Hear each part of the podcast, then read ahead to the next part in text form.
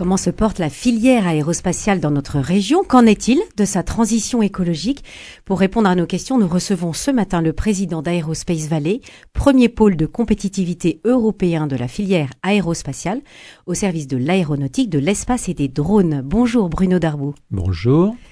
En Occitanie, un salarié sur quatre travaille dans l'aérospatial.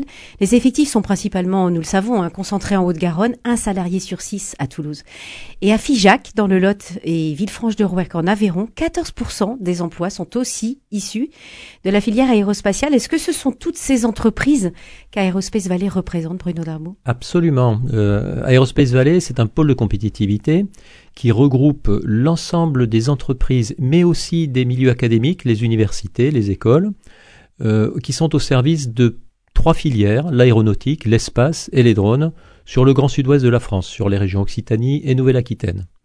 840 membres, euh, donc l'ensemble de la filière est représenté, et bien sûr, euh, de Figeac à Tarbes, au-delà de la région, bien sûr, sur, sur l'Aquitaine, Bordeaux, Bayonne, et jusqu'à La Rochelle et Niort. Ah oui, ça, ça s'étend euh, euh, sur, ce, sur un peu plus que cette région Midi-Pyrénées, hein, vraiment euh, une grande région aquitaine de Midi-Pyrénées. Bruno Darbou, vous présidez Aerospace Valley depuis un an.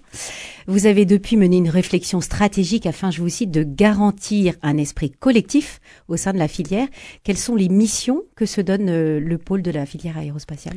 La mission du pôle, c'est bien sûr de développer ces filières aéronautiques, espace et drones, et de les développer par l'innovation. Nous sommes sur des filières technologiques qui permettent, euh, qui permettent à la région de se développer, de, bien vivre. Hein. C'est un poumon économique pour la région, mais ça le restera à condition que ces filières innovent, se transforment et préparent leur futur. C'est la mission du pôle Aerospace Valley, de faire travailler ensemble les acteurs privés, les acteurs de, des laboratoires, mais aussi les pouvoirs publics, pour qu'on trouve les solutions pour le futur de ces secteurs aéronautiques, spatiales et drones. Alors le, le, futur, justement, nous, nous allons en parler au cours de cet entretien. Euh, les, les, chiffres d'affaires des entreprises de l'aérospatiale ont plongé en 2020 avec la crise sanitaire autour de 34% à peu près en Occitanie. La guerre en Ukraine, évidemment, ne vient pas faciliter la tâche de reconstruction de la filière. Le président de la Chambre de commerce et d'industrie de Toulouse, Patrick Piedrafita, reconnaissait tout récemment que le contexte géopolitique n'est pas facile. À quelles difficultés exactement doivent aujourd'hui faire face les entreprises du secteur de l'aéronautique, du spatial et des drones? Alors des difficultés, mais aussi de l'espoir. Hein. Je pense ah, qu'il faut, oui, oui, il faut appuyer là-dessus. On est en sortie de crise Covid. Mmh. Pour ce qui est du transport aérien, le transport aérien est reparti. Euh, semaine dernière, on était à 80% du trafic la même semaine en 2019. Vous voyez, donc on n'est pas encore revenu au, au niveau de, trafic aérien d'avant la crise, mais on n'est plus très loin. Euh, c'est même plus important en Europe. On est plutôt à 90% de, du trafic euh, pré-Covid. Donc, on, on, peut considérer que la crise euh, sanitaire est derrière nous. Après, bien sûr, euh, on n'est pas dans une situation euh, facile. On a la guerre en Ukraine, on a la crise énergétique, on a tout un tas de disruptions sur l'économie mondiale qui font que euh, l'aéronautique et le spatial sont perturbés dans leur, dans leur manière de fonctionner.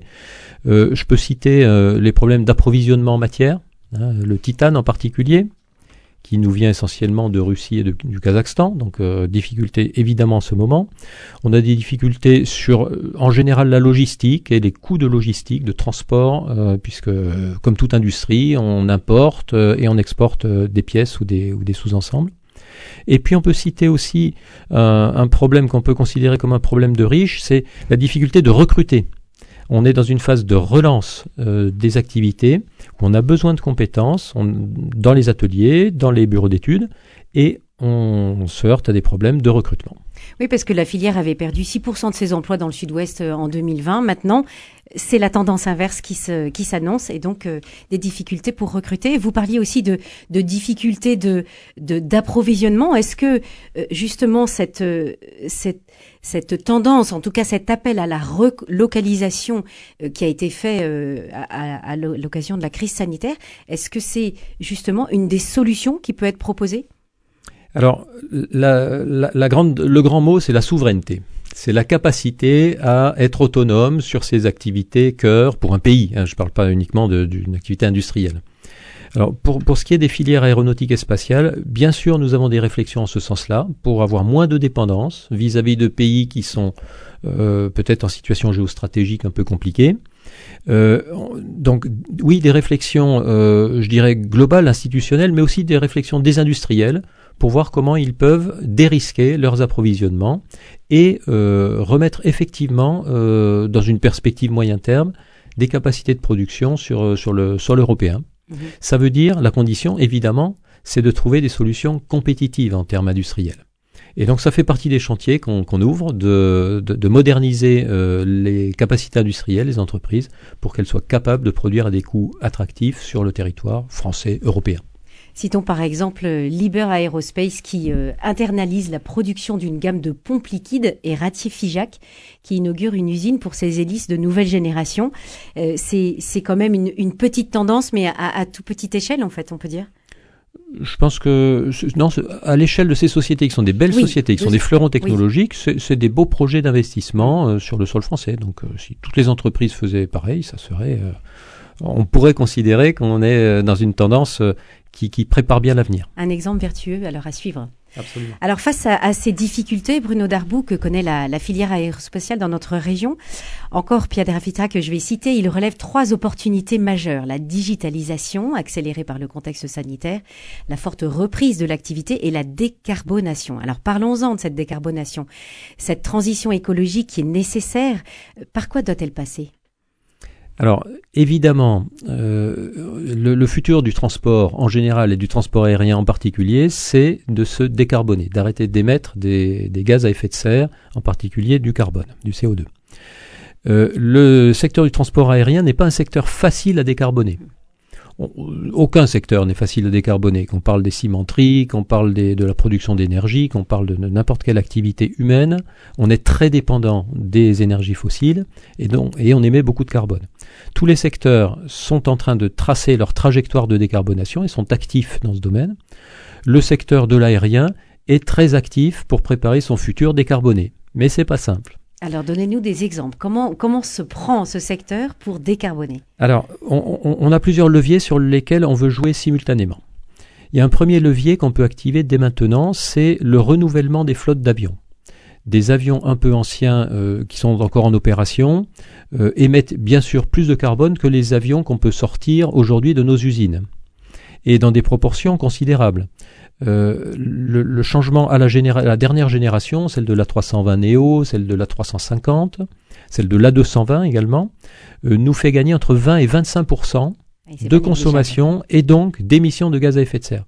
Donc on a un effet de renouvellement de flotte qui peut nous amener un gain euh, à échéance de quelques années de l'ordre de 20 à 25 C'est énorme. Oui, c'est énorme. C'est le premier levier. D'accord. Euh, peut-être un, deuxième levier, c'est les, carburants alternatifs. Aujourd'hui, on consomme du kérosène dans, nos, moteurs d'avion. On, a du biocarburant en toute petite quantité disponible pour, euh, donc euh, alimenter ces moteurs avec de l'énergie qui est beaucoup moins émettrice de, gaz carbonique il faut monter en puissance sur ces carburants alternatifs. les, les biocarburants. Ces, biocarburants. Alors, les biocarburants proviennent de, biomasse, donc de, soit de déchets de l'agriculture, soit de, de graisse animale, soit d'huile usagée. Donc, évidemment, il faut faire attention, et donc on est bien encadré par la réglementation européenne sur la provenance de, de, ces, de ce qu'on appelle le feedstock, la, la biomasse qu'on utilise, pour pas être en concurrence avec la production alimentaire, par exemple. Euh, les biocarburants sont une, une, une, voie qu'on essaie de pousser qui ne dépendent pas complètement de l'industrie du transport aérien, on est dépendant des énergéticiens euh, qui doivent nous aider à monter en puissance. On est aidé par la puissance publique quand même qui, euh, qui vient d'adopter, qui est en train d'adopter à Bruxelles un règlement d'emport minimum de 6% de carburants alternatifs à l'horizon 2030. C'est encore bien modeste. Oui. Et il faut qu'on il faut qu'on agisse ensemble, hein, le secteur de l'aérien avec le secteur de l'énergie, pour monter en puissance le plus rapidement possible sur ces carburants alternatifs. Parce que les ressources sont là. En fait. Les ressources sont là, mais il faut aller les mobiliser. Ça demande beaucoup d'énergie. Il y a les biocarburants, il y a les carburants de synthèse. Ça demande beaucoup d'énergie. Donc il faut mettre en place le, le, grand chantier énergie renouvelable dont parle le gouvernement. Mais maintenant, il faut que ça, il faut que ça arrive et ça sera au service de tous les secteurs, mais y compris du transport aérien. Vous avez évoqué deux leviers pour, euh, pour euh, décarboner et, faciliter cette transition écologique. Est-ce qu'il y, en, a d'autres? Absolument. Il y a aussi un levier mobilisable relativement à court terme, c'est d'optimiser les opérations des avions. Faire en sorte que les avions attendent moins au sol, fassent des trajectoires plus directes en vol, euh, puissent, euh, suivre leur trajectoire optimale, c'est-à-dire une trajectoire qui leur permet de minimiser leur consommation et leur émission de carburant. Par exemple, vous auriez une... Des trajectoires directes. Aujourd'hui, le, ciel euh, européen n'est pas organisé pour que les avions suivent nécessairement les trajectoires directes de leur point d'origine à leur point d'arrivée cette transformation du, ciel aérien avec le, contrôle aérien qui, qui doit suivre, c'est un grand chantier. C'est un travail mondial en fait. alors c'est un travail par région du monde. Par région, hein, du, par monde. région du monde. Euh, en Europe, il est bien entamé, mais euh, c'est compliqué l'Europe. Vous savez que c'est segmenté, c'est fractionné, donc euh, arriver à, une transformation, ça, prend plus de temps que ce qu'on voudrait. Mais en tout, en tout cas, c'est un gisement d'amélioration également de, la, de, nos émissions de gaz à effet de serre pour le mhm. secteur. D'accord. Un, un, quatrième levier peut-être sur. Euh, ah ben le quatrième levier, il est, c'est le, c'est le grand chantier qu'on a entamé, euh, qu'on a entamé euh, collectivement en France et en Europe dans le cadre du plan de relance Covid, à vrai dire.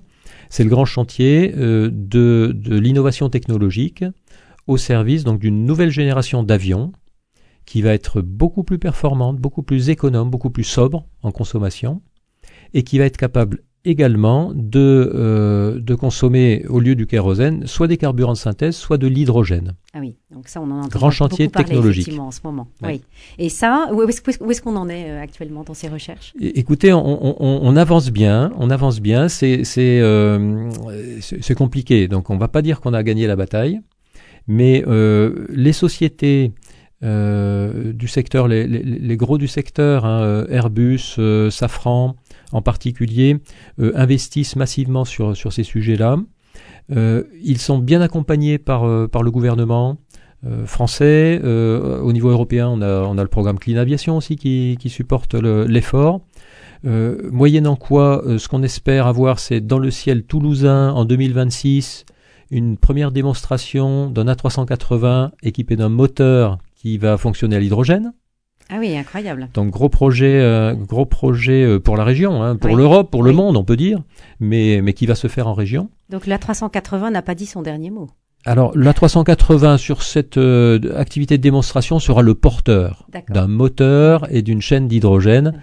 Le but n'est pas de, euh, n'est pas de développer un A380 à hydrogène. Hein, c'est une, un essai qui va être fait à partir d'un A380 d'essai qui est disponible. Mhm.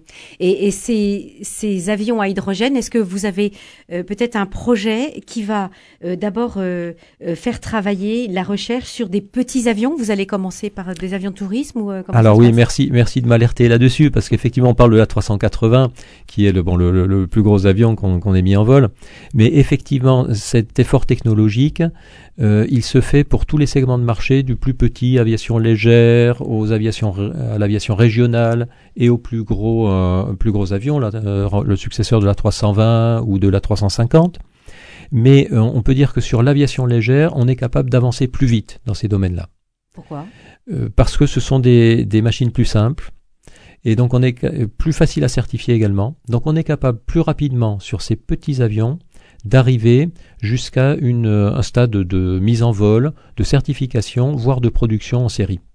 Et donc on utilise ce segment de l'aviation légère comme banc d'essai, entre guillemets, des solutions qui vont ensuite pouvoir être déployés sur les plus gros modules parce que c'est plus compliqué sur les plus gros avions. Mhm.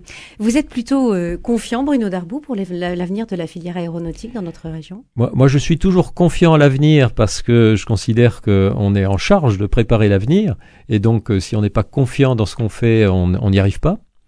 Euh, on peut dire que c'est compliqué parce que le, le challenge de la, décarbonation du monde en général hein, et, l'enjeu climatique, il est compliqué pour l'ensemble des activités humaines. Euh, je pense que le transport aérien a, pris le, le, challenge à bras le corps. On, est en train, euh, au niveau international mondial, à l'OACI, donc l'Organisation internationale du, transport aérien, on est en train de discuter d'un engagement de l'ensemble des pays et des filières associées pour un, net zéro en 2050 pour le transport aérien. Donc ça, c'est ainsi. Si on arrive à, agréer quelque chose d'ambitieux au niveau international, mondial, ça veut dire qu'on a une bonne chance d'y arriver. Et, l'Europe doit être en pointe là-dessus. Et en Europe, il y a la France, et en France, il y a le Sud-Ouest, euh, qui sont particulièrement en pointe sur ce sujet. Donc on prépare bien l'avenir du monde, je l'espère, et en particulier l'avenir de notre région. Merci beaucoup, Bruno Darboux. Merci.